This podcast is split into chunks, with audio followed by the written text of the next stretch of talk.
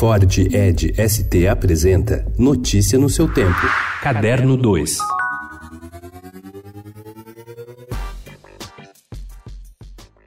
De volta às novelas, José Luiz Vilamarim assumiu o desafio de filmar o próximo folhetim das nove, Amor de Mãe, inteirinho. Outras tentativas já foram feitas, mas eram sempre os dez, os vinte primeiros capítulos. Dessa vez serão todos os quase 160. Isso se ele não for vencido pelo ritmo industrial da novela. Produzir todo dia 50 minutos de cinema não é tarefa fácil. Há três meses, Vilamarim e o parceiro dele, Walter Carvalho, trabalham duro. Filmam de modo artesanal artesanal.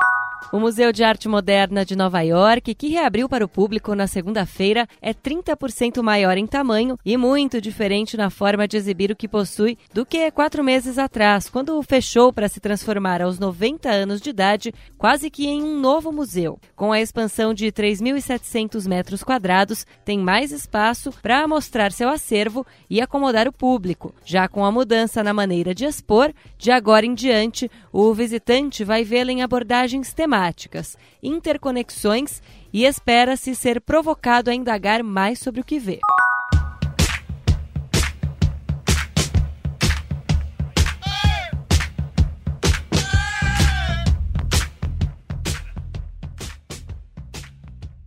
Um íngreme lance de degraus no bairro do Bronx se tornou um marco do cinema cult. A escada, conhecida como Rua de Degraus, é o cenário da vida real de uma cena memorável em Coringa, filme de sucesso que conta a história de fundo do inimigo enlouquecido de Batman, o piadista. A cena captura o momento em que o solitário Arthur Fleck, interpretado por Joaquim Fênix, se transforma no Coringa, enquanto desce os degraus sob o hino de Gary Glitter Rock and Roll Part 2, com seu cabelo tingido de um verde ameaçador e o seu rosto pintado como um palhaço.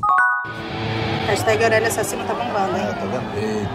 Enquanto não tiver uma acusação formal contra você, não tem o que fazer. É só isso, meu. Postaram uma foto nossa aqui, publicaram já. Que história é essa? Aqui? Aqui. Vai lá defender bandido em o Homem Cordial, exibido na mostra, toma o capítulo clássico de Raízes do Brasil de Sérgio Buarque, mas apenas para efeito de ironia. A ideia é mostrar como a cordialidade, no sentido mais popular, anda longe do ethos brasileiro contemporâneo. Sérgio Buarque usava o termo para explicar por que somos movidos mais pelas paixões que pelas relações formais. Parecia que estava dizendo que o brasileiro era bonzinho. Ele mesmo falava em lhanheza do trato, uma bonita expressão. Mas o diretor escritor Iberê Carvalho toma a ideia ao pé da letra para aplicá-la a uma história que tem como protagonista o ex-titã Paulo Miklos. Notícia no seu tempo. É um oferecimento de Ford Edge ST, o SUV que coloca performance na sua rotina até na hora de você se informar.